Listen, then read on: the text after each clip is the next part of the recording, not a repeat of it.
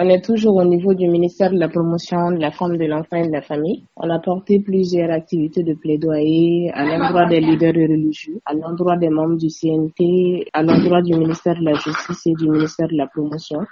Est-ce qu'on peut dire que le dossier euh, évolue? Oui, on peut le dire. Il y avait eu beaucoup de pression autour de cette loi et maintenant je pense que les, les choses se calment.